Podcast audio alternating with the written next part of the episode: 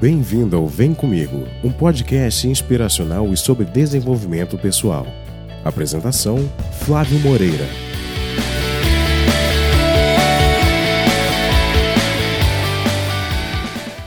Bom dia, boa tarde, boa noite, seja muito bem-vindo, seja muito bem-vindo ao Vem Comigo. Aqui eu trago dicas e estratégias para ajudar você a viver daquilo que você ama fazer. Eu sou Flávio Moreira eu sou aí, eu ajudo aspirantes a empreendedores a fazerem aquilo que eles amam fazer, ajuda eles a empreenderem com significado para que eles possam ter clareza sobre como servir com propósito, com aquilo que tem a ver com eles. Então, no programa de hoje, eu quero falar um pouquinho sobre essa música que eu trouxe aqui no início, né? Eu no YouTube, eu preferi não começar aqui disparando essa música que eu botei aqui no, no Instagram, porque essa live também está indo ao vivo para o Instagram, acabou que a gente conseguiu transmitir ao vivo também por lá, mas eu preferi não colocá-la aqui no YouTube para por questões de licença, que às vezes pode ter o vídeo bloqueado. Então eu iniciei o episódio, o programa, essa live aqui, um pouco depois aqui no YouTube, para a gente não ter nenhum tipo de problema.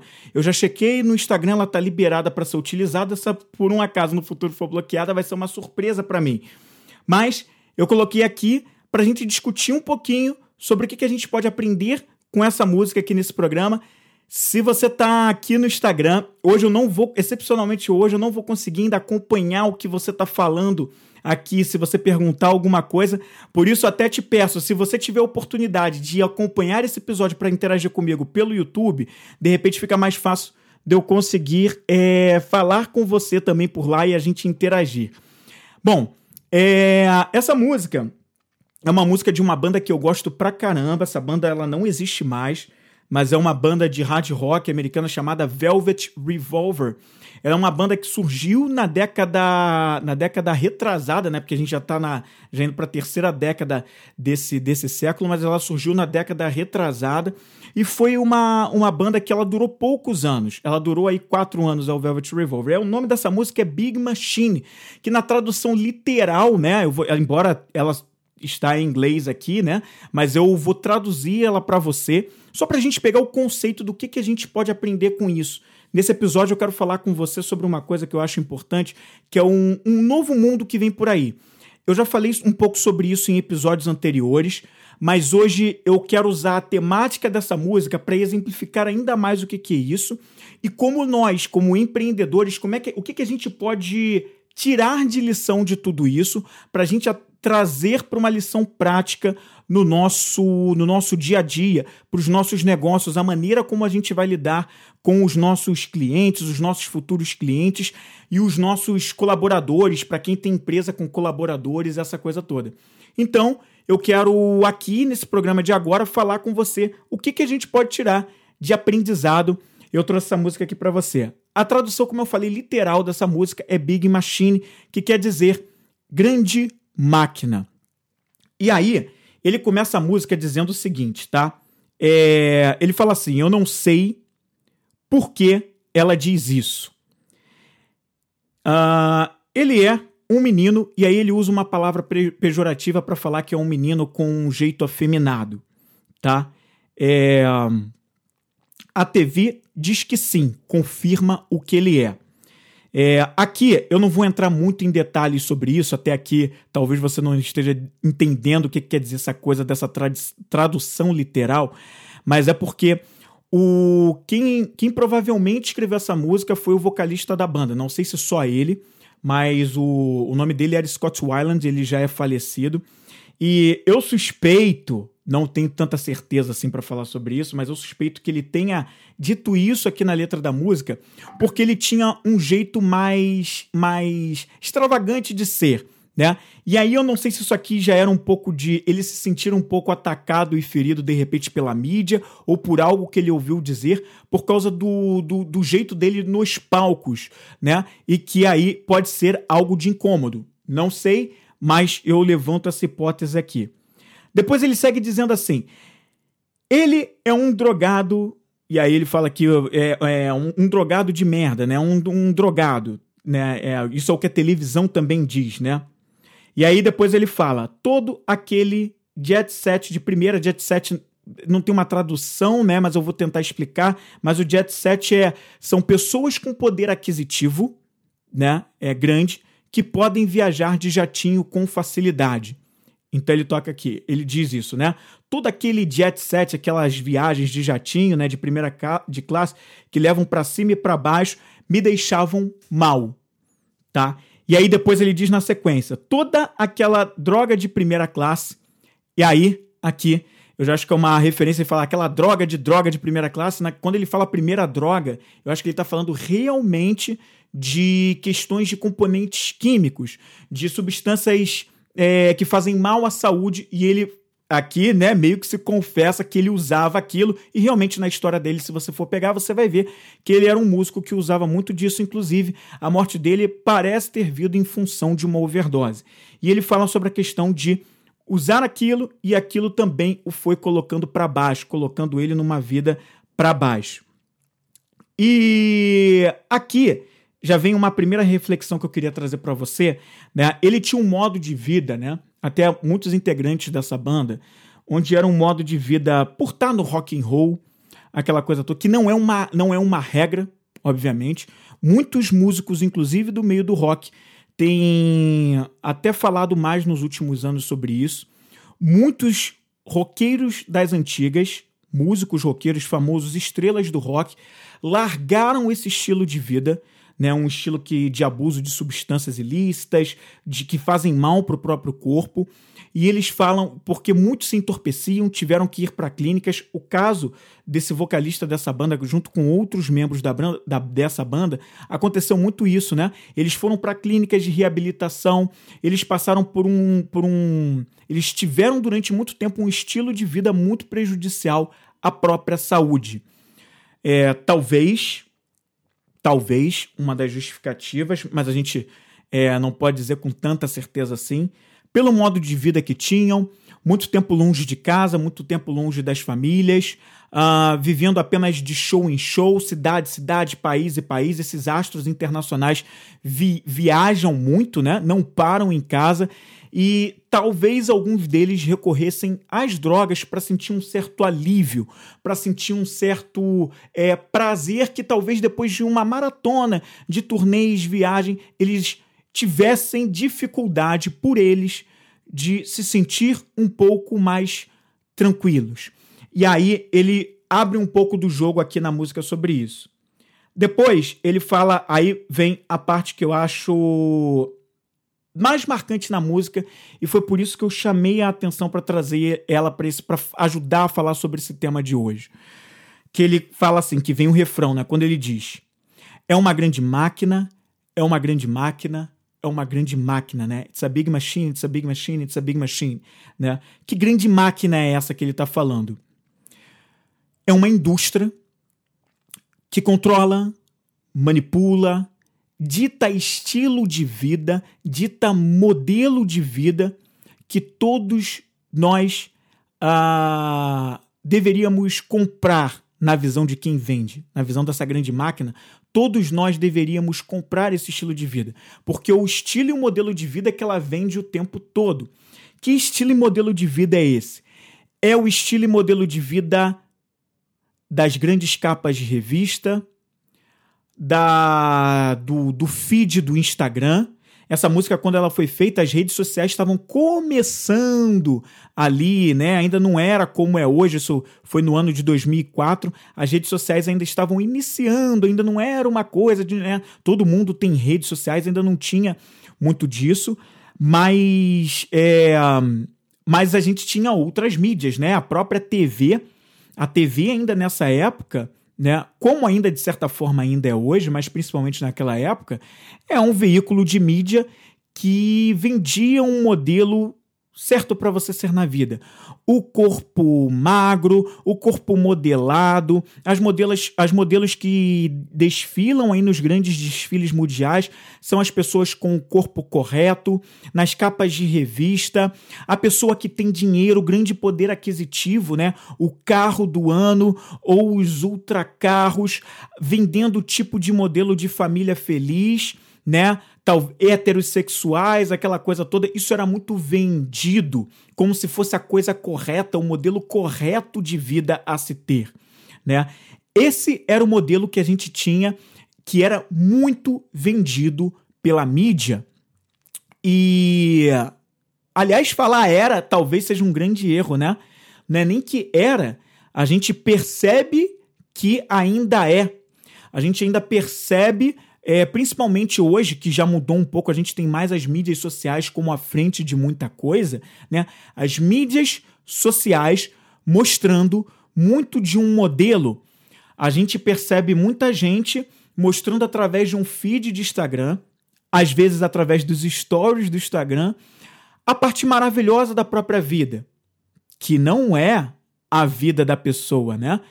É, tem momentos que a pessoa não está filmando, não está tirando foto, que é quando a vida realmente acontece na sua forma mais integral. E aí existem os problemas, existem os conflitos, e esses bastidores eles praticamente não são mostrados. A gente consegue ver alguns movimentos de algumas empresas, alguns influencers que já vêm mostrando isso um pouco mais. O natural vem sendo consolidado como o novo normal. E a gente vai falar mais à frente disso aqui no programa de hoje. Mas a gente ainda assim tem um modelo de vida muito vendido da felicidade extrema e do tá tudo bem o tempo todo na vitrine sendo jogado nas nossas caras. E quando ele fala sobre essa questão na música da grande máquina, a grande máquina nada mais do que é isso. Uma mídia, um modelo de vida que é mostrado pra gente como se fosse aquele o modelo correto. E se você não está naquele modelo, se você não está naquele padrão, você está errado. Você precisa se corrigir, tem algo de errado com a sua vida, tem algo de errado com você. E esse é o tipo de coisa que é muito perigosa, porque a gente acaba criando uma sociedade de muitas pessoas frustradas. Eu sempre digo que a gente precisa quando a gente treina a nossa inteligência emocional, ela é basicamente a gente escolher os nossos pensamentos. Escolher verdadeiramente o que, que a gente vai pensar. Para que isso se reverbere, porque os nossos pensamentos acabam ditando os nossos sentimentos e, por consequência, os nossos comportamentos. Então, a gente entender que a gente controla o nosso pensamento a, a, a partir do momento que a gente escolhe o que pensar faz bastante diferença. E se a gente não, se a gente deixa simplesmente se levar pelo que nos é vendido, né? A gente não pensar com a nossa própria cabeça, a gente está sempre recorrendo ao externo para se adequar àquele externo. Aí é que começam várias coisas ligadas ao sofrimento, ao apego. A gente quer que a outra pessoa nos faça feliz, a gente precisa ter a vida igual daquela outra pessoa lá do feed do Instagram ou da televisão, para que nós sejamos felizes e realizados, porque enquanto a gente não tem aquele modelo vendido e esfregado, esfregado nas nossas caras o tempo todo, tem alguma coisa de errado com a gente. E aí a gente tem uma sociedade de pessoas extremamente frustradas. É... Daí a importância da gente controlar os nossos pensamentos, né? Mas vamos seguir um pouquinho mais aqui com a música. Então ele fala sobre essa coisa da grande máquina, sobre essa coisa da gente olhar o modelo e comprar esse modelo da grande máquina, que quer ditar pra gente o que é certo e o que é errado. Aí ele fala, é uma grande máquina, é uma grande máquina. E aí ele fala, somos todos escravos de uma grande máquina. É isso que eu tô falando, né? A partir do momento que a gente compra esse modelo da grande máquina e a gente se compara, porque a gente começa a se comparar o tempo todo com pessoas, coisas, negócios, o modelo que é vendido, a gente, não sei se você já percebeu, mas é um comportamento parecido com um escravo. Enquanto a gente não tem aquele modelo de vida, enquanto a gente não tem aquele produto X, enquanto a gente não tem aquela história que nos é vendida, a gente não está realizado. A gente não está feliz, a gente está muito longe de alcançar aquilo que é importante para a gente. Que na verdade a gente nem muitas vezes se perguntou se realmente faz sentido para a gente, né? Se é realmente importante para a gente aquilo ali que está sendo vendido. Mas a gente compra, então a gente acaba se comportando como escravos de toda essa situação. E aí, ele vai falar assim, né? Tudo está amarrado nessa grande máquina. Tudo, né? Tudo que é vendido, a gente compra todas as coisas. E ele vai dizer o que está amarrado. Ele cita algumas coisas que estão amarradas para falar desse modelo que a grande máquina vende. E aí ele fala do exemplo dele. Eu tenho casas, eu tenho carros, eu tenho esposa, eu tenho filhos, eu tenho dinheiro no banco. E aí essas são as coisas que ele enumera para falar que são coisas que a grande máquina vende para ele. Ele compra e ele tem tudo que a grande máquina sempre ditou para que ele tivesse. Então, ele anda de acordo com o que a grande máquina dita para ele ter. Quantas e quantas famílias, quantos e quantos casamentos, quantas e quantas profissões escolhidas são feitas com base no que venderam para gente, não com base no que fazia sentido para nós, com base no que a gente verdadeiramente acreditava, né? Uh, pessoas que seguiram as carreiras e as profissões porque pais, amigos, uma sociedade, professores disseram que era o que ia dar dinheiro, onde a pessoa ia ser bem sucedida, onde ela não, onde ela ia ter a famosa da estabilidade, né? Tão vendida para tantas tantas gerações. A minha é uma geração onde o modelo de estabilidade, né, a, a palavra estabilidade foi muito vendida. Então diziam, né, eu, eu é, me lembro bem e até soube que isso vem de gerações até anteriores a minhas, que carreiras como médico, como advogado, né, para citar duas delas, eram as carreiras da galera com dinheiro, eram as carreiras da, da galera com, com estabilidade na vida, pessoas com vidas sem problemas, porque ali a pessoa tinha tudo, ela não, não precisava se preocupar com mais nada do, do, de quem é concursado público, de quem é, é, o, é o funcionário público. Esses eram os tipos de modelo vendidos, né? Que continuam até sendo vendidos até hoje, né? Hoje, apesar deles serem vendidos, eles já encontram uma certa resistência, porque tem uma galera muito grande, já mudou de geração, pensando de outra forma e que já não compra tanto esse modelo que é vendido. Alguns compram sim, mas nem todos. Então, aqui é legal esse ponto que ele fala que ele comprou esse modelo, ter família, carro, propriedades, né? E dinheiro no banco, muito dinheiro no banco. E aí depois ele vem com o segundo verso, onde ele vai falar: Fuja sem fronteiras. Aí aqui já ele já meio que procurando uma liberdade desesperadamente para sair daquele modelo vendido, porque aquilo sufoca ele, né? Lembra que ele falou lá no início da música que aquele modelo de vida estava acabando com ele? Ele aqui. É, parece que essa música é um desabafo, ele não aguenta mais aquele modelo de vida, ele quer sair disso para ir para uma outra onda, né? E aí é como se ele tivesse dando um conselho: olha, fuja sem fronteiras, vá sem fronteiras, liberte-se. E ele vai falar: Eu sou um escravo. Aí ele fala dele. Ele comprou aquele modelo de vida, ele se sente um escravo. Ele, aí ele fala em seguida, nova ordem mundial. Parece que ele é assim, ó, eu sou um escravo. Mas sei lá, há tempo de criar uma nova ordem mundial. Uma nova ordem mundial onde essa questão de procurar uma vida material nas pessoas e nas coisas, no dinheiro, não precisa existir sei lá, procurar a felicidade em outro lugar que ele nem dita aqui. Ele nem fala isso aqui. Mas aí ele fala, fala dessa nova ordem mundial. Ele só usa o termo. E depois ele fala assim: acho que escolhi ser. E ele repete isso várias vezes. É, esse acho que escolhi ser me parece muito que ele escolheu esse modelo de vida para ele e ele reconhecidamente ele verifica isso agora, que ele escolheu esse modelo e assim foi para ele e é. E tal. E aí, a música toda se repete com todas as outras coisas que eu falei, depois vem o refrão de novo, ele vai citar essas coisas, e um pouquinho mais à frente na música, ele vai falar também uma coisa que. Um trecho também que eu acho bastante interessante, que ele vai fazer, vai falar o seguinte, ó. Tá, ele fala assim: I hope I teach my son how to be a man. Ele fala assim: é, eu espero que eu ensine meu filho como ser um homem, tá? Antes que ele chegue aos 35, aos 35 anos de idade, né? É, e por que, que ele falou, espero que eu ensine meu filho como ser humano e antes dos 35 anos de idade. Por que essa idade, né? É, eu suspeito que essa música tenha sido escrita, ou pelo menos tenha tido a participação forte do Scott Weiland, que era o vocalista, como eu falei para você aqui. É, essa banda era formada também por membros do Guns N' Roses, como o Duff McKagan e o Slash, que é o baixista e guitarrista do, do Guns N' Roses. E eles também enfrentaram problemas sérios com relação às drogas, foram para clínicas de reabilitação e tal.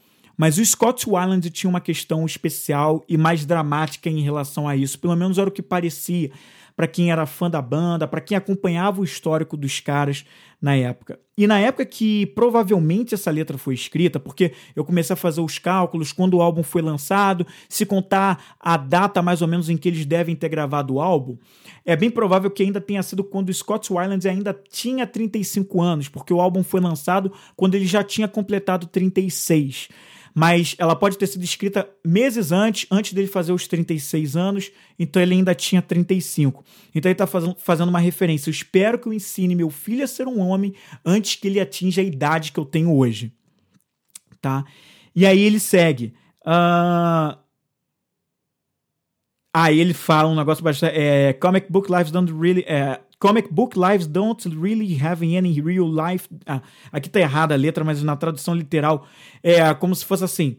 Eu não acredito. É, ele fala assim, né? É, o, as, as histórias em quadrinhos não mostram a vida real como ela realmente é. E a fase da criança, pelo menos a criança até aquela época, hoje em dia, eu acho que já nem tanto assim, né? As crianças têm outros tipos de, de de diversão, né, de buscar algo para entreter, mas era muito comum e eu peguei também essa fase de ler histórias em quadrinhos. Aliás, eu tinha muito disso, eu fui fazer curso de desenho aos 11, 12 anos de idade, eu gostava disso, e muitas crianças tinham isso, né, de ler histórias em quadrinhos, visitar as histórias em quadrinhos. E geralmente para os meninos, né, geralmente, né, não é uma regra, mas muitos meninos gostam das histórias em quadrinhos de super-heróis.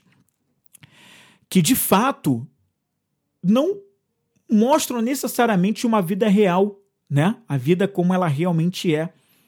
E ele fala de uma forma meio desesperada, mas ao mesmo tempo de querer fazer alguma coisa pelo filho, de ensinar para o filho como é ser um homem de verdade, porque a vida não é aquela vida das histórias em quadrinhos.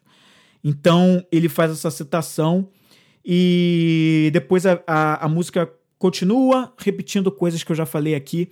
E aí eu vou parar por aqui na parte da, da tradução, porque era até aqui que importava a gente falar, porque depois o resto se repete. E aí, para não ficar repetitivo, a gente encerra a música por aqui. Mas aí a gente entra a fundo agora no tema desse programa de agora, de hoje, aqui no Vem Comigo Podcast.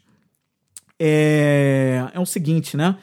É, olha como essa música ela tem tudo a ver com, com o que eu vou falar agora, né?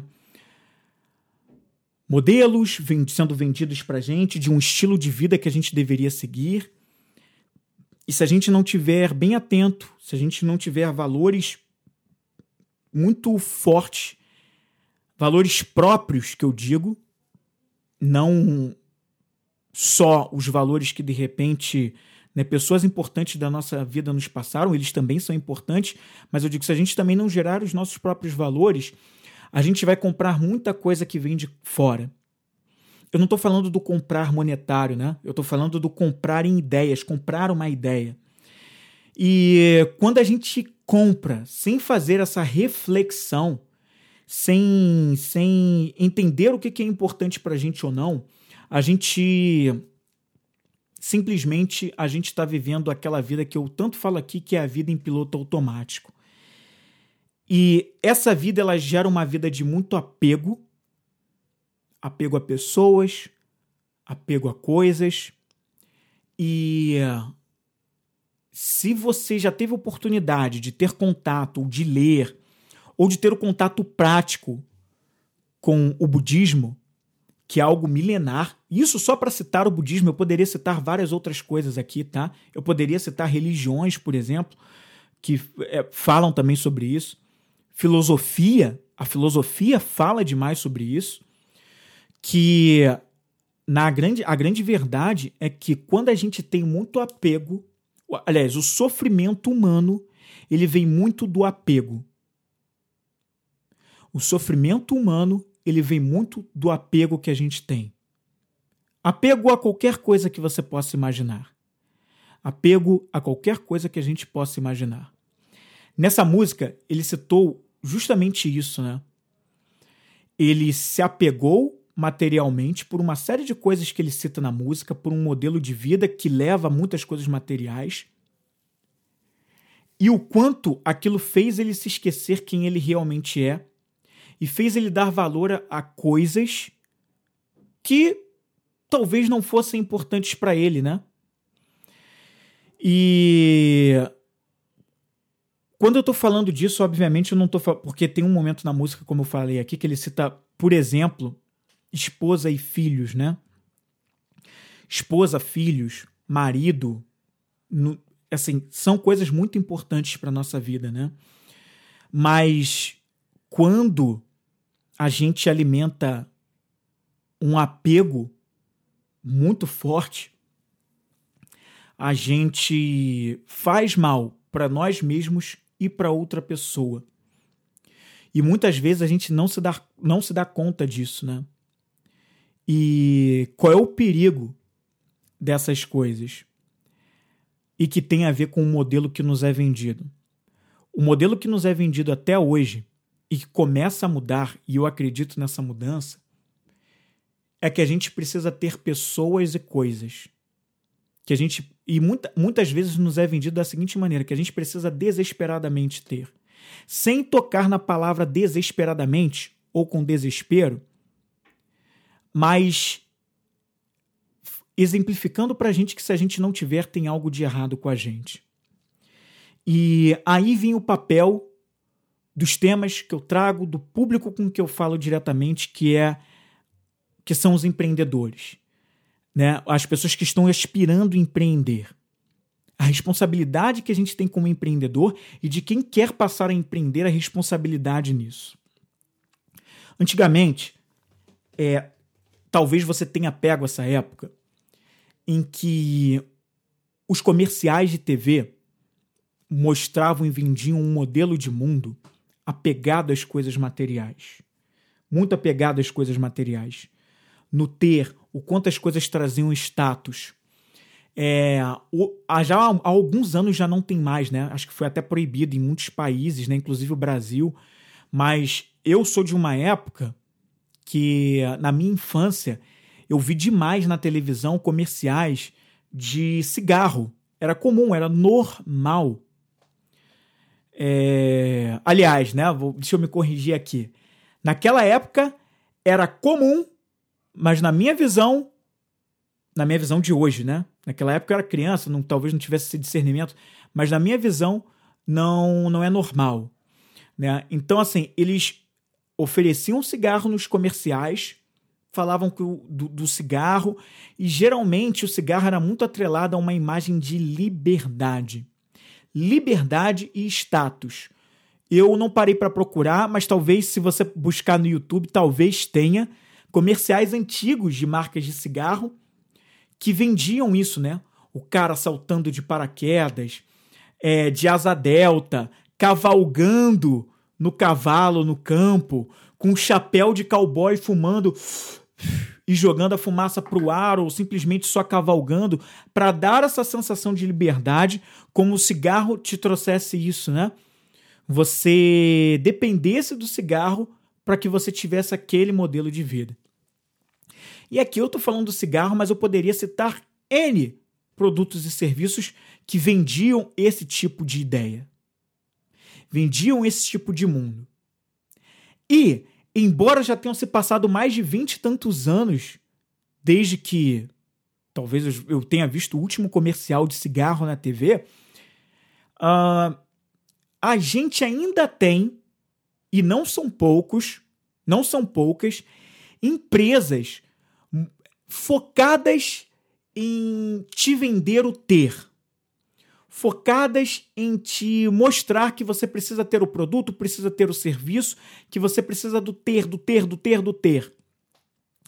Eu já citei isso muito nos últimos, nas últimas lives que eu fiz. Eu vou continuar citando muito isso, porque eu acho assim, cara, quando eu vejo, eu vejo, nossa, cara, como esse. Como o pessoal, quando vende essa coisa, é, não se dá conta do, do, da mensagem prejudicial que eles estão passando para as pessoas, né? Quando eu vejo um anúncio no Instagram ou até aqui no YouTube, onde a pessoa já começa falando: Você sabe como você pode faturar 10 milhões de reais, não sei quando, não sei das quantas? Ou quando a pessoa começa mostrando uma coisa que é tipo a vida maravilhosa que ela tem numa mansão, numa casa, não sei das quantas, e ela quer te vender justamente esse modelo, eu fico assim, cara. Tudo bem, a pessoa conquistou tudo aquilo, é importante para ela, é importante para uma série de pessoas, mas quando ela faz isso, ela acaba é, prestando um desserviço para a sociedade. Porque ela está ajudando a alimentar, e ela, como um produtor de conteúdo, ela está sendo mais um de tantos que mostram um, um negócio que você precisa, que o sucesso é o você ter. Que o sucesso é o você se, é o você ter as coisas materiais ou ter o dinheiro pelo dinheiro, né? E eu fico assim, cara, o quanto isso é grave. É, eu, eu sempre comunico nas lives que eu faço, nos podcasts, nos conteúdos, para quem acompanha, que de longe tá errado dizer que é errado ter dinheiro. Muito pelo contrário, né? Dinheiro é energia. Dinheiro faz muito bem, obrigado, à vida de todos nós. Todos nós precisamos de dinheiro. A gente vive uma experiência material e ponto final. A gente precisa disso. A gente precisa do dinheiro. Não atingimos um grau de evolução onde a gente não precisa mais do dinheiro. A gente aqui ainda precisa, né? E que bom que a gente, está aqui nesse mundo, a gente tem a oportunidade de fazer dinheiro, de fazer essa energia do dinheiro circular, melhorar a vida das pessoas, melhorar a nossa própria vida, né? Mas quando você coloca e vende a imagem do dinheiro pelo dinheiro, do dinheiro como um fim, você presta um grande desserviço para a sociedade porque você está vendendo um modelo de sucesso que nem todo mundo quer. Mas que às vezes a pessoa que está lá do outro lado nem sabe que não é aquele modelo que ela quer. Ela ainda está se estudando no autoconhecimento, ou ela nem está. E ela, quando, principalmente quando ela nem está, ela fica mais ainda influenciável para o que é jogado para a cabeça dela e o quanto ela vai ter de sofrimento quando ela for colocar aqueles conceitos que você vende, ou a ideia que você vende do dinheiro pelo dinheiro, e ela não conseguir aplicar e for ter dificuldades, justamente porque ela não está seguindo algo que é importante para ela. Quando ela não coloca em prática algo que tem a ver com ela por significado verdadeiramente. Deixa eu fazer uma coisa antes que corra um risco aqui sério. Peraí, rapidinho. Imagina só.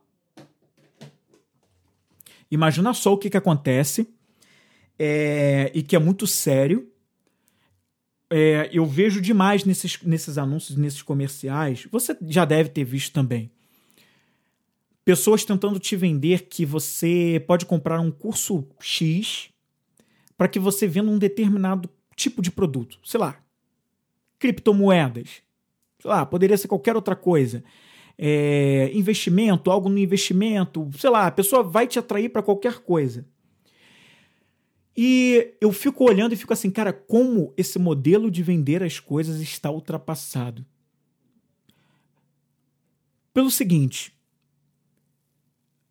eu acredito que uma pessoa só consegue se realizar verdadeiramente no que ela faz se ela realmente faz algo que ela tem por aptidão e tem significado para ela.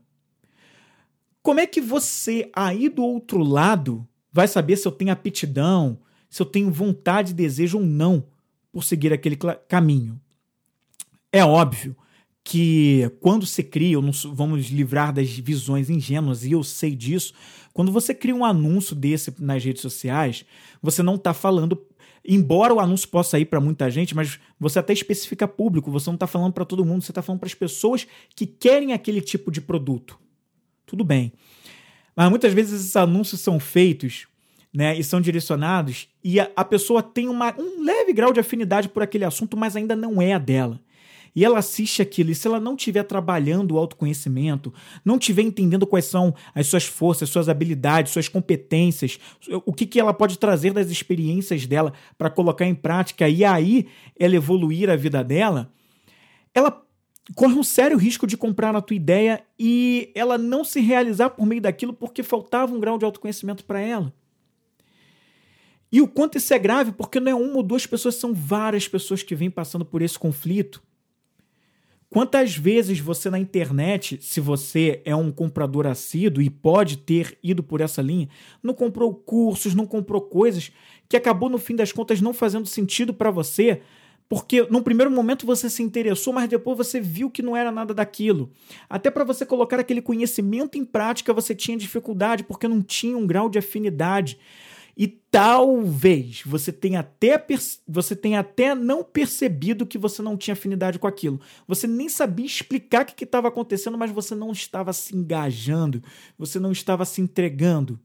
E por quê? Porque faltava você estar ali por inteiro. Faltava você ali naquele momento ver aquilo como algo que verdadeiramente importava para você e que você usava o que você tinha de mais natural e melhor em você em termos de talentos, habilidades naquilo. E sem isso, você não consegue, você não segue adiante. Você está só comprando mais um dos vários modelos e estilos de vida vendidos que muitas vezes não dão match com o que faz sentido para você com o que tem significado para você. Como esperar se realizar diante de um cenário desse? Então, é impressionante isso que acontece, o quanto isso é grave, né, que eu vejo, e o quanto eu não acredito nesse modelo.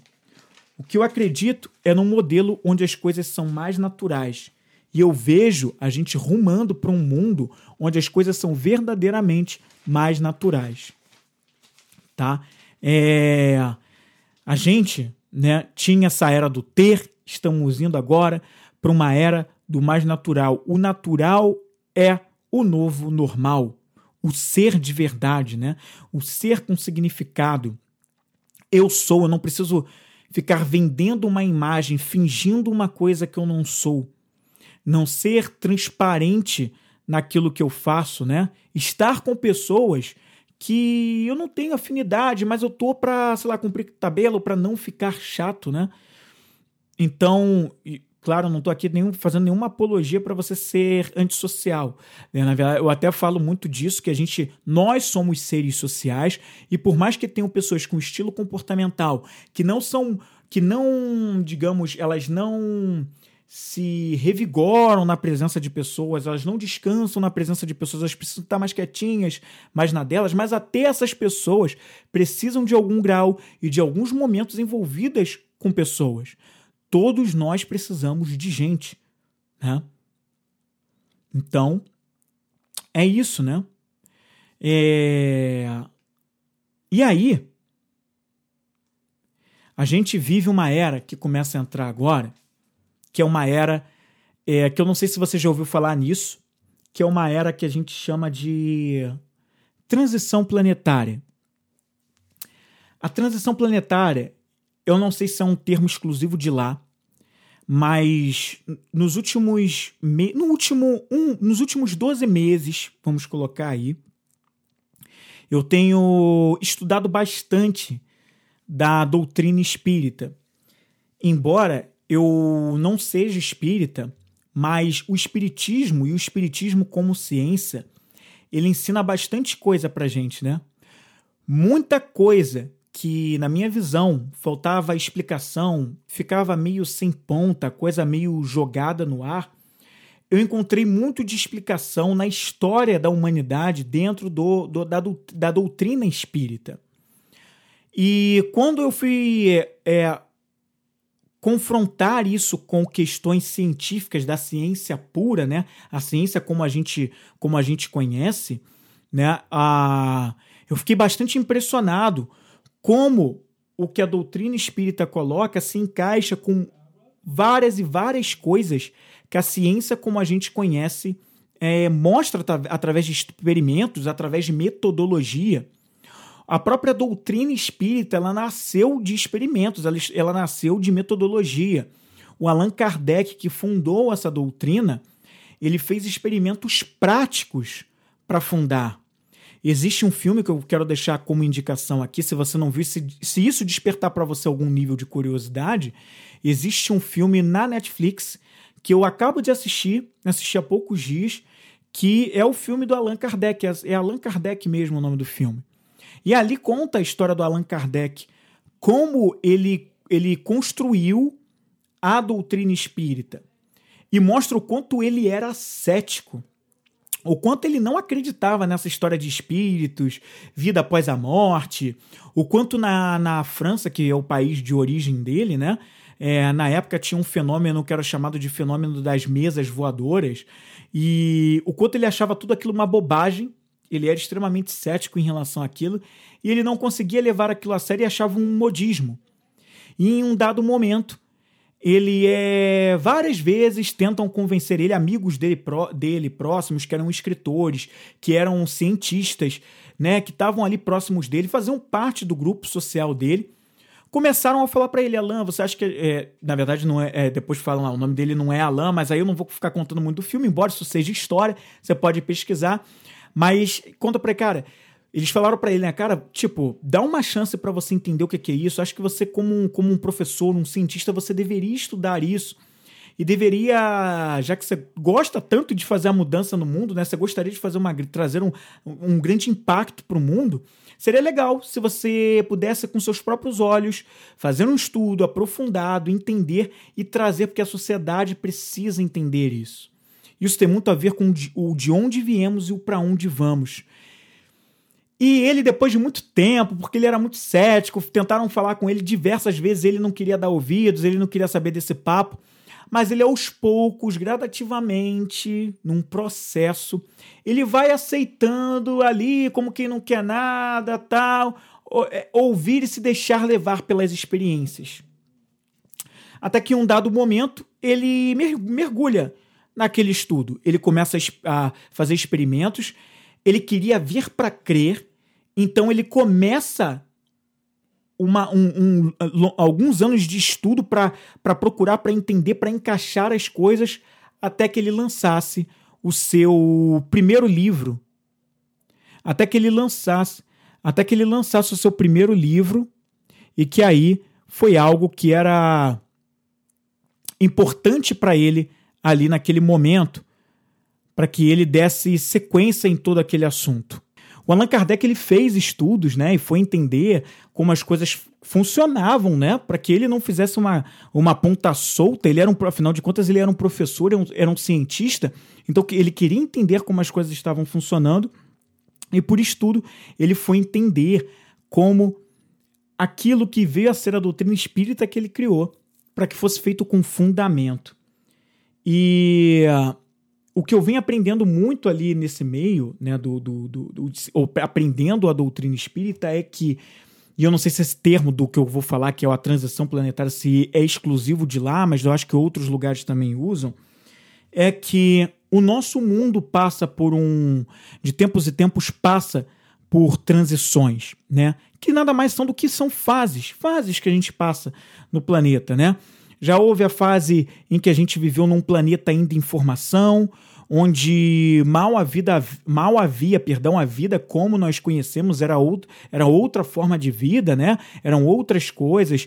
Enfim, a gente passou por todo um processo de transformação. Depois vieram os primeiros seres, vieram os dinossauros, vieram é, outras etapas, tiveram os homens das cavernas, tiveram a fase onde, do Antigo Egito, a fase dos filósofos na Grécia, a fase da Idade Média, a fase do Iluminismo, do Renascimento, a fase da Primeira, da Segunda Guerra. Enfim, a gente tem fases, né? E todos esses períodos eles são contados dentro de fases, né? E se a gente for prestar atenção, tudo é feito para que haja um grau de evolução. Para que todos nós, como seres humanos, a gente vá evoluindo. Né? E a fase que a gente passa agora é justamente uma fase de, de transição entre uma era e outra. E tudo bem, se você não necessariamente é, acredita nisso, você não precisa acreditar nessa questão é, do que a doutrina espírita está dizendo. Né? Não quero te vender uma ideia. Se fizer sentido, depois você pesquise e procure, né? como eu venho estudando e tentando entender. Mas é, é legal a gente só parar e olhar. Se a gente parar e olhar para o que está acontecendo nos movimentos pelo mundo, pelo que a ciência já avançou, pelo que, pelos acontecimentos que estão vindo, a gente vai perceber as transformações que vêm acontecendo. E quando eu trouxe a música da grande máquina, que a gente falou aqui como um tema, essa grande máquina está sendo é, aos poucos descontinuada. Esse modelo de vida, mostrando para a gente o que é certo e o que é errado, querendo vender uma ideia, um padrão de vida, até doentio, né? Ele está sendo aos poucos vencido ele está sendo aos poucos deteriorado e ele já começa mais a não fazer sentido. É... E a gente pode ver isso em pequenos detalhes. Eu falei de um comercial para você alguns minutos atrás de uma marca de cigarros e como a gente não tem mais disso de comercial de marcas de cigarro por aí. Mas ah, na semana do Dia dos Pais, eu vi um comercial muito interessante, que ele é só um exemplo do que eu vou citar, mas tem diversas empresas que já sacaram isso, que já há alguns anos já vem trabalhando nisso, e você mesmo já deve ter visto. Mas um que chamou bastante a minha atenção foi um comercial feito pelo Mercado Livre, onde eles pegaram o Zico. O Zico, ex-jogador de futebol, hoje treinador lá no Japão, né, figura icônica do nosso futebol brasileiro e eles levaram o Zico pro Maracanã. É, o comercial ele contava uma história. Começava com o Zico no vestiário do Maracanã, vestindo o uniforme do Flamengo, e o Zico sai do vestiário e ele vai até o gramado no centro do campo. E nisso vai sendo contada uma história do Zico mesmo falando, né? Da importância do pai dele para ele né? E ele vinha contando, né, que o pai dele gostaria de ver um gol dele no Maracanã e o pai dele não deu tempo do pai dele ver, enfim, ele estava ali contando a história. E na ideia do começo era o seguinte: o Zico saiu do vestiário, foi pro centro do gramado no Maracanã, só ele no estádio, só ele no gramado. E lá nas caixas de som do estádio, de repente, eles colocam um áudio. E esse áudio que eles colocam é justamente a voz do pai do Zico. Eles conseguiram reproduzir, por meio da tecnologia, o tom de voz, o timbre de voz do pai do Zico. Isso com tecnologia, hoje já é possível fazer, né? E é o pai do Zico, a voz do pai do Zico, pedindo um gol pro Zico no Maracanã. E o Zico, óbvio, se emociona ali no centro do gramado e o Zico vai lá e faz um gol pro, pro pai dele. E pronto, o comercial fecha com o símbolo do Mercado Livre, desejando Feliz Dia dos Pais e acabou. Em momento nenhum, ali naquele, na, naquele comercial, foi mostrado nada em relação a, a, a vender algum produto, a dizer que você tem que colocar os seus produtos na vitrine do Mercado Livre, que você tem que abrir uma loja no Mercado Livre, que você tem que vender tudo por lá porque você vai ficar rico e milionário, que você vai ganhar dinheiro fácil, que você vai ganhar dinheiro rápido, que você vai ter visibilidade, nada disso. O comercial era sobre emocionar. O comercial era sobre tocar o coração das pessoas. O comercial era sobre transcender dinheiro, ma coisas materiais, para falar do que toca as pessoas. Claramente para criar uma conexão emocional com as pessoas. Mas é aquilo que realmente, verdadeiramente importa. E eu falei desse do Mercado Livre, mas eu poderia citar N outros. A Nike tem vários comerciais nessa linha. A Natura tem comerciais assim. Eu poderia falar de várias, várias empresas que mostram isso. Adobe, enfim, várias empresas trabalham isso. Mas olha como a nossa responsabilidade enquanto empreendedores ou, no, ou pessoas que estão pensando em empreender sobre, cara, não criar só mais um negócio. Já que eu vou criar um negócio com significado, com propósito, com aquilo que tem a ver comigo, então, cara, que eu possa emocionar as pessoas. Que eu possa, através do meu negócio, elevar o nível de consciência das pessoas. Que eu possa, através dos meus produtos e serviços, criar momentos especiais para as pessoas. E eu não só visar o meu próprio lucro, ou a venda pela venda, o negócio pelo negócio, mas criar um ambiente, um momento ou momentos diferentes para o meu cliente. Momentos que, ele, que o façam lembrar de mim, lembrar da importância que eu tenho para ele e fazer com que ele se sinta muito bem. Servir com significado, né? Servir colocando a pessoa num patamar especial, não porque você seja inferior a ela, não nada, nada dessas bobagens, mas porque se a pessoa dedicou um tempo para vir até você, para comprar de você, para assistir um vídeo seu, para dedicar um momento ali com você, é porque ela merece o mínimo da tua atenção. Ela merece que você a trate como alguém especial. Porque ela naquele momento poderia escolher qualquer outra coisa ela poderia escolher qualquer outra coisa, ela poderia escolher estar com outras pessoas, ela poderia escolher um outro, ela poderia escolher um entretenimento específico, ela poderia escolher um outro vídeo, ela poderia escolher uma outra loja, ela poderia escolher um, um, um outro, um outro servidor, um, uma outra coisa, mas ela escolheu estar com você. Ela escolheu entender como você funciona, ela escolheu comprar o seu produto ou o seu serviço. Então, que eu possa fazer isso com significado para tocá-la, né? Nada mais justo do que eu criar um momento especial para ela. Nada mais justo do que eu estar de verdade com significado com ela. Para que, quando eu passe na vida dela, eu não seja só mais um que passou, mas alguém que fez e criou uma diferença para aquela pessoa. Eu, como empreendedor e como negócio. Quando eu falo de criar um negócio com significado e com propósito, eu não estou falando de criar um negócio para você, única e exclusivamente para elevar o seu ego, para você única e simplesmente você gozar de momentos onde você tem tempo para você, onde você tem uma vida é, livre de, em termos de tempo, em termos de finanças, em termos de, de administrar os próprios horários, enfim. Eu estou falando de algo muito maior do que isso. Isso é só uma consequência do que vem do, do seu trabalho árduo com aquilo que você faz de propósito, que para você é sem esforço, é natural. Você se diverte fazendo aquilo. E já que é assim, que seja para elevar o nível de consciência das outras pessoas. Que seja para fazer da vida delas algo melhor.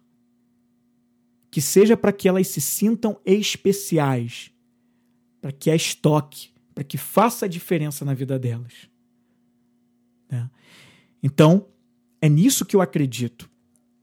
E quando eu falo sobre empreendedor, empreender, perdão, com propósito, eu estou falando exatamente disso.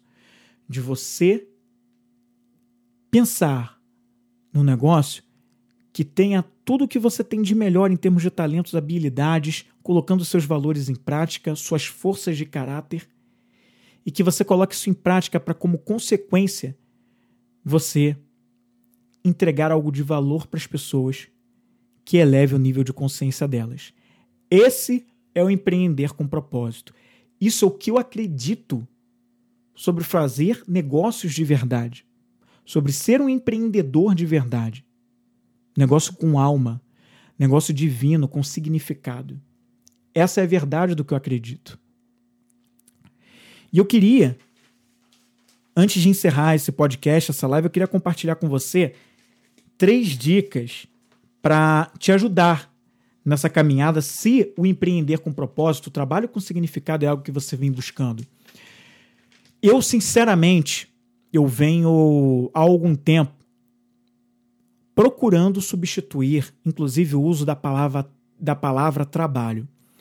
Porque a palavra trabalho ela vem de uma origem ligado a ligada a certas amarras, ligada a sofrimento, ligada à punição. E isso, de uma certa forma, eu acredito que está no nosso inconsciente coletivo. E quando a gente fala, né? Claro que tudo tem o significado que a gente dá às coisas, né? Mas se a gente pode se ajudar no processo, por que não? Né? Então, eu gosto de dizer, eu ainda não encontrei um outro termo, mas se um dia eu encontrar um outro termo, eu vou falar para você aqui, você vai ser o primeiro a saber. Mas eu, por enquanto, eu gosto de falar que eu faço. Eu faço, você faz, ele faz, nós fazemos. Em vez de eu trabalho, você trabalha, ele trabalha, nós trabalhamos, nós fazemos. Nós fazemos. Eu faço. Eu faço isso, aquilo, outro. Eu vendo carros. Eu vendo joias. Eu vendo cristais. Eu eu melhoro a vida das pessoas através de terapias holísticas. Eu melhoro a vida das pessoas através de um abrigo para elas morarem, um local para elas morarem seguro, eu faço. Nós fazemos. Não precisa ser o trabalho que, num nível inconsciente, talvez, talvez nos remeta a algo que é sofrido, que é de punição. Então, eu simplesmente eu faço. Afinal de contas, como eu falei ainda agora, quando a gente faz algo com significado e com propósito, a gente não precisa fingir. A gente, longe disso, longe disso, pra gente é uma diversão. As horas passam. Você já teve a sensação de fazer algo que você não sente nem a hora passar? Voou. Quando você vê, acabou. Você simplesmente, caramba, a coisa fluiu. É disso que eu tô falando. É disso que eu tô falando, sobre você, sabe, se divertir no processo, se divertir com o que você faz.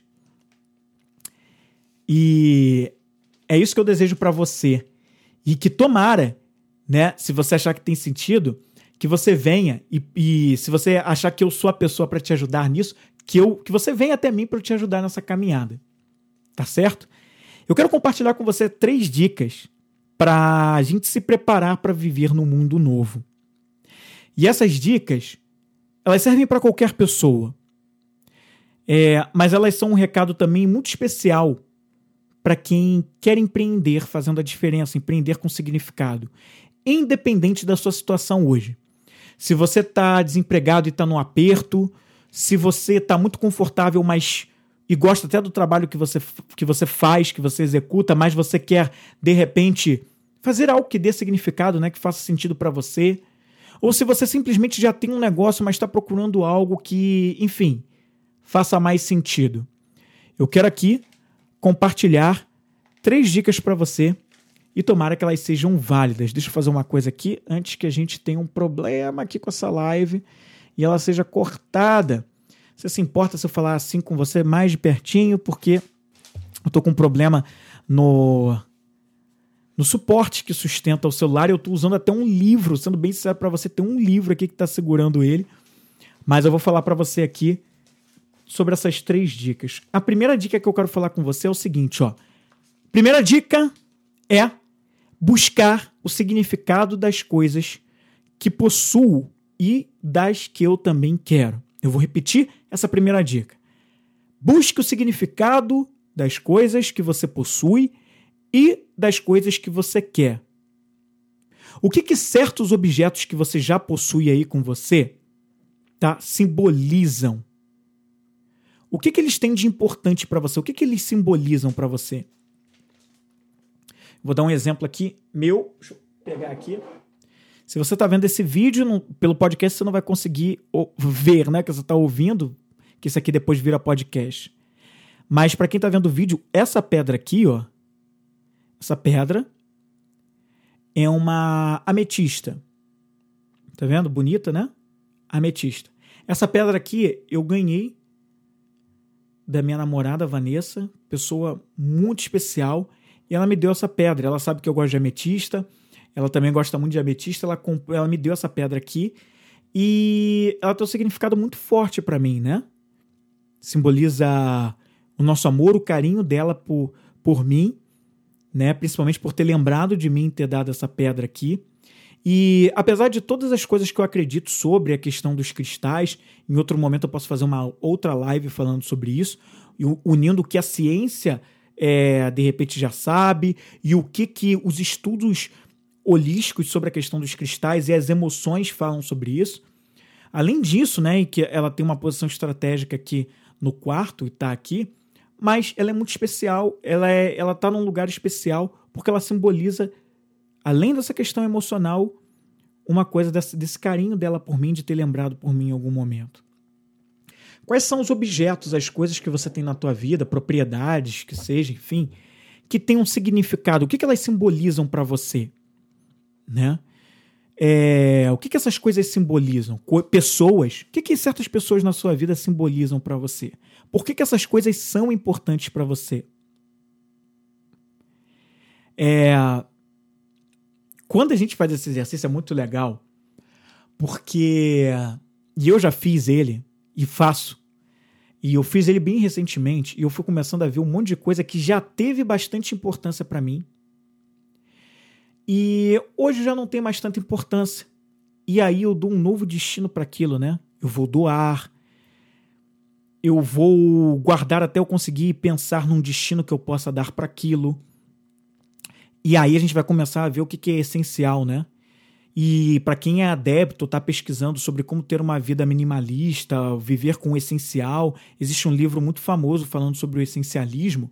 A gente vai começando a ver aí como a gente pode viver com aquilo que faz sentido para gente e descartar aquilo que está em excesso, né? De tempos em tempos é legal a gente fazer essa faxina mental e entender esse processo, né? Porque quanto mais coisas eu tenho, e às vezes as coisas não têm significado, não têm mais sentido, e tá tudo bem quando elas não têm mais, mas é um excesso, né? Um excesso de energia desnecessário, um excesso de coisas, e você não precisa de tudo aquilo, né? Às vezes a gente pode morar num lugar menor, num lugar diferente, porque a gente se desfez de certas coisas que estavam ocupando um espaço que não era mais necessário, e aí a gente consegue viver uma vida mais simples, com o que realmente importa. Então aqui a ideia legal de fazer isso. A outra coisa legal quando a gente faz esse exercício de buscar o significado nas coisas é que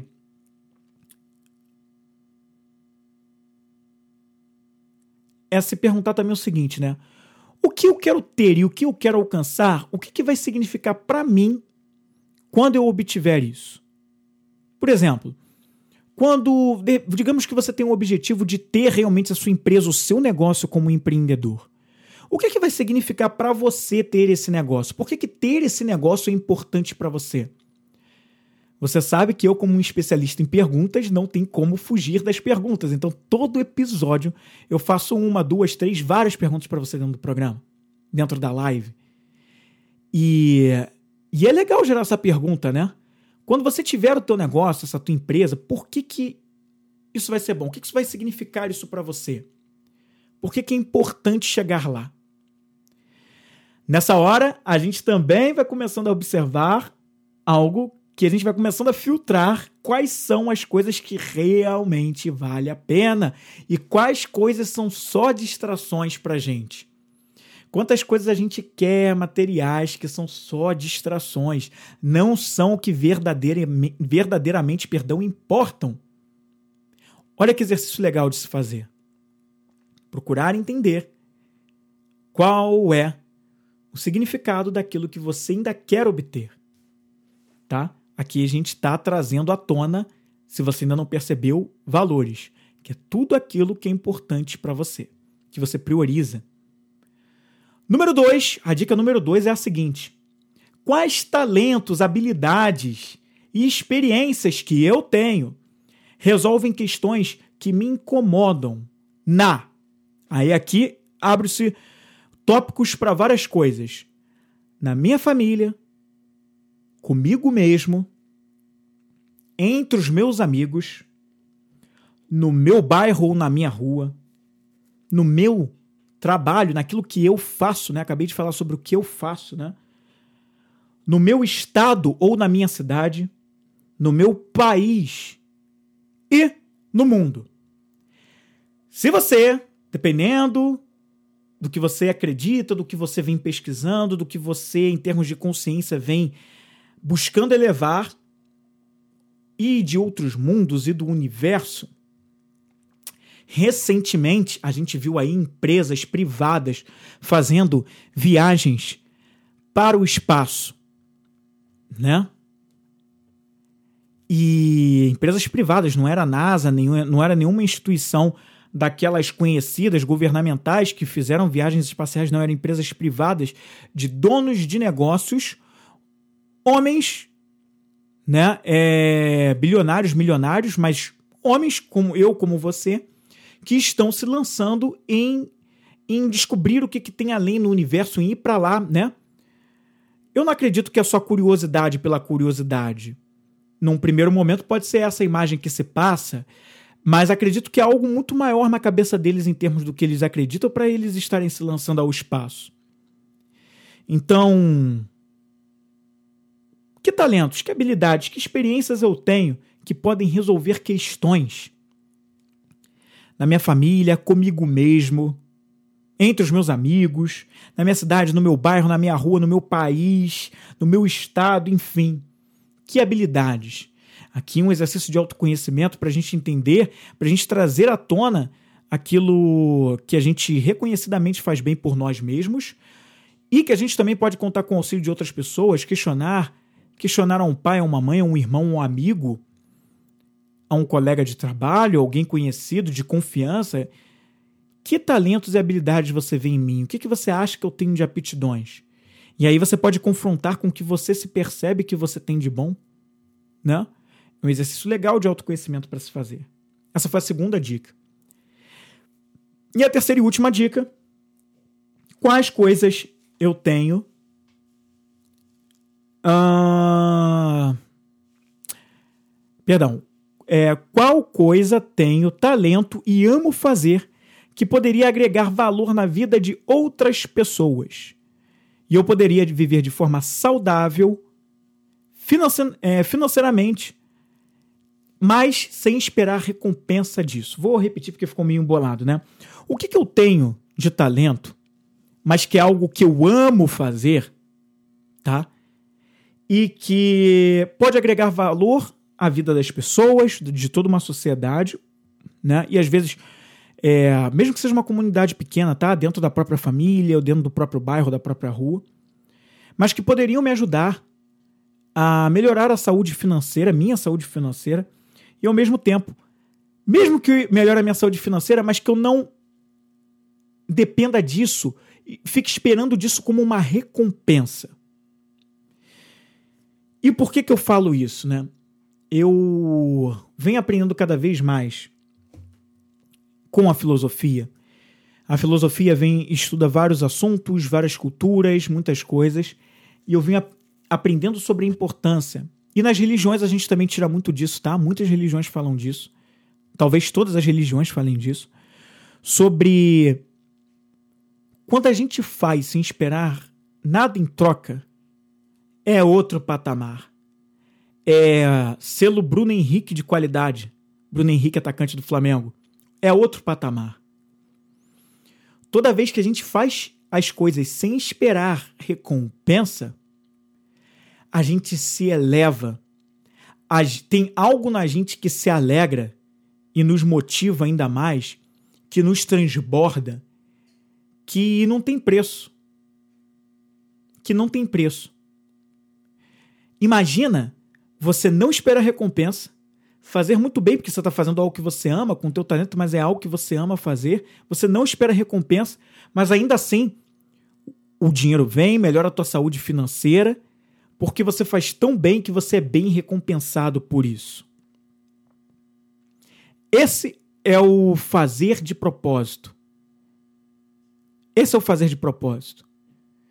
Eu agrego valor à vida das pessoas, faço o que amo, por fazer o que eu amo, eu agrego muito valor à vida das pessoas e sou muito bem recompensado por isso, inclusive financeiramente.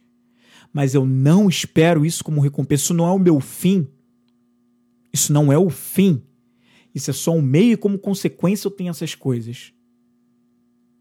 Então, o que, que você tem por aí, guardado com você, que pode fazer a, vida, a diferença na vida das pessoas, te elevar, preencher você aqui, transbordar?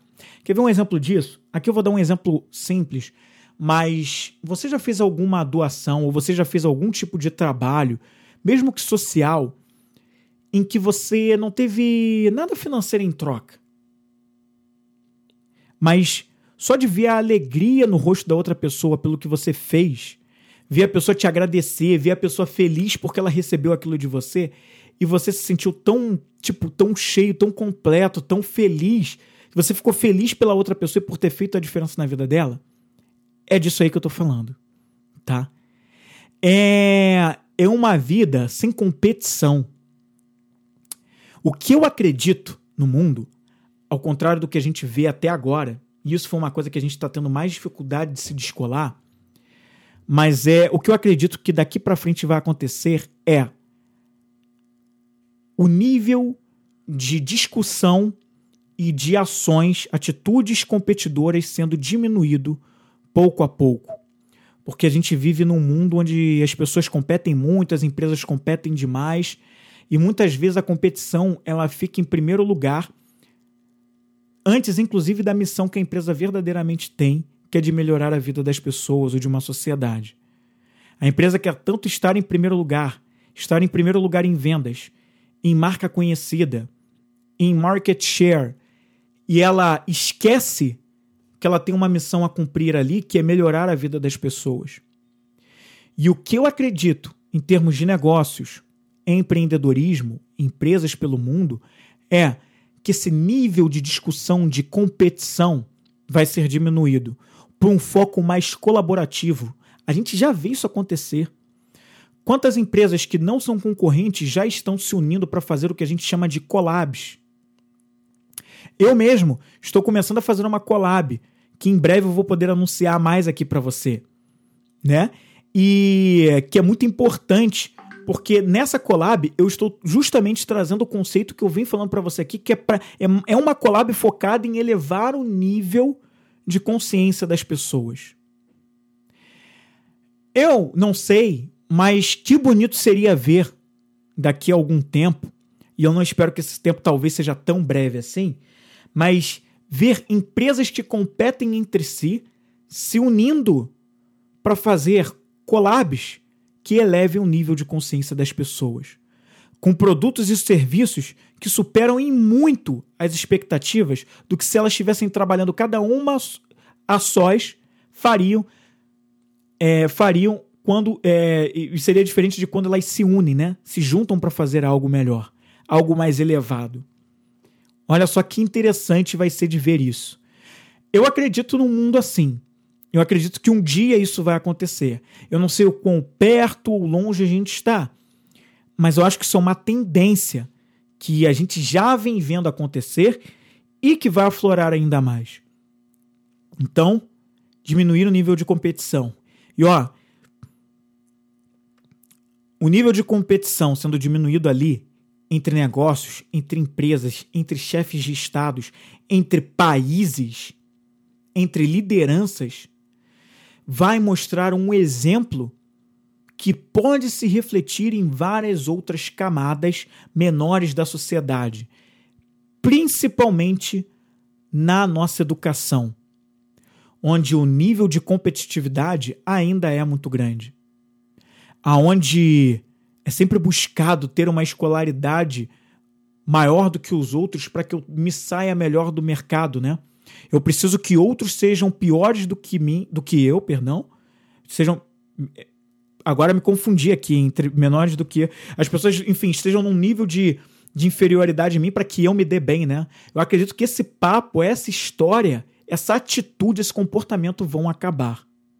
Porque a gente vai ter exemplos lá em cima que são exemplos elevados, que vão passar a ser exemplos elevados. Isso não significa dizer que a gente precisa esperar deles lá, que eles façam isso para a gente começar a fazer.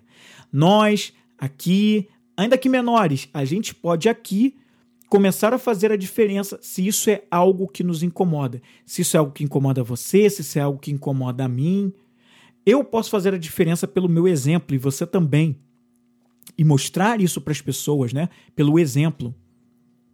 Não precisa dizer que está fazendo, mas só você ser.